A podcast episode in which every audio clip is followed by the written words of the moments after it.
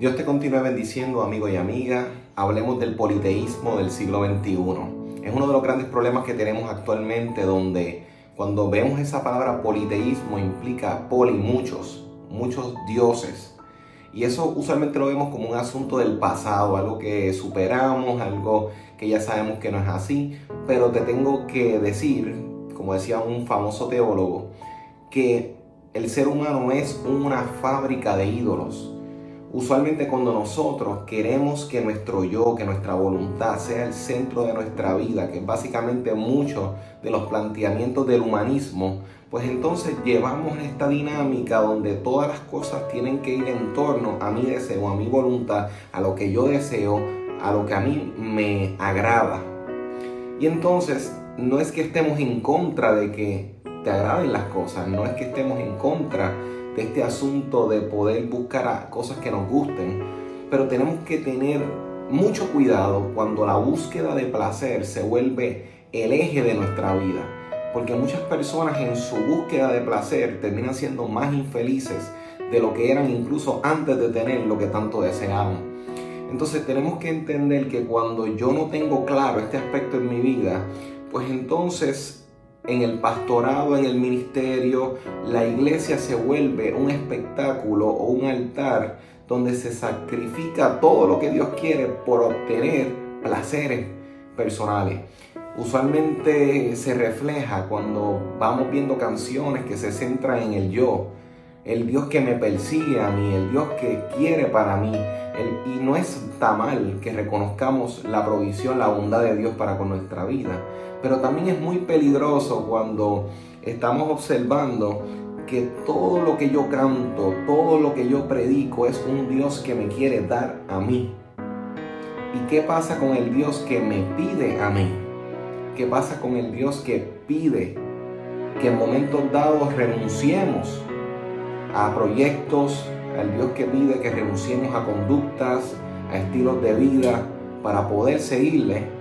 eso como que se pasa a un lado, porque ahora es el Dios que va a trabajar para que mi sueño se cumpla. Y eso es politeísmo.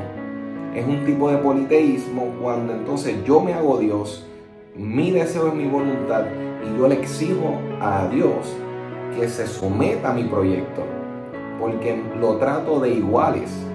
Y si hay algo que esta generación a veces olvida sutilmente, es que no somos igual a Dios que nuestro intelecto no se compara al nuestro. Y eso es algo peculiar que vemos en el libro de Job, que precisamente se cuestiona la capacidad del ser humano para poder entrar en exigencias a Dios. Así que requiere humildad, requiere que podamos reconocer de que no somos Dios, estamos y necesitamos del Dios Todopoderoso para poder vivir una vida íntegra y de salvación.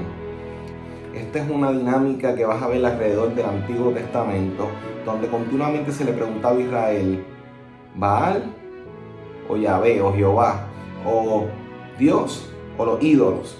O sea, tenemos que estar claros que esto no es nada nuevo. Esta dinámica de querer competir, de querer buscar cuál es el Dios que mejor responde a mis necesidades, porque por un lado tenías el Dios que te prometía fertilidad, abundancia, por otra parte tienes a un Dios que te dice, yo te voy a bendecir, pero es en una alianza. Vamos, yo te voy a, bendecir, pero entonces tú tienes que entonces seguir mi camino. Entonces buscamos en esta generación esta dinámica de cero compromisos. Un Dios que me dé, que llego a la iglesia buscando que el Señor me bendiga a mí, pero una vez me bendice, continúo mi camino, porque volvemos o tratamos de volver a Dios un producto, un objeto, un solución a problemas.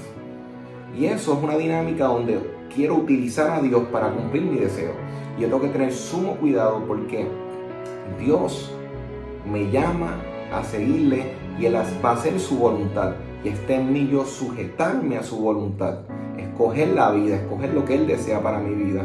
Y no estar buscando que Él se acomode a mis sueños y a mis metas.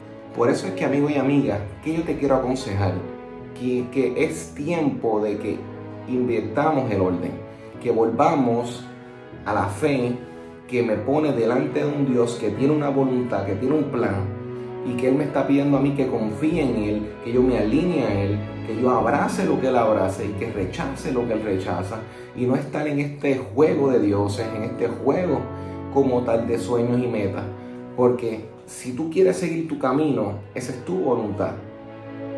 Y lo puedes hacer, tienes la libertad para escoger. Pero por otra parte es camino de muerte muchas veces, porque bien decía el proverbio que engañoso es el corazón más que todas las cosas, ¿quién lo entenderá?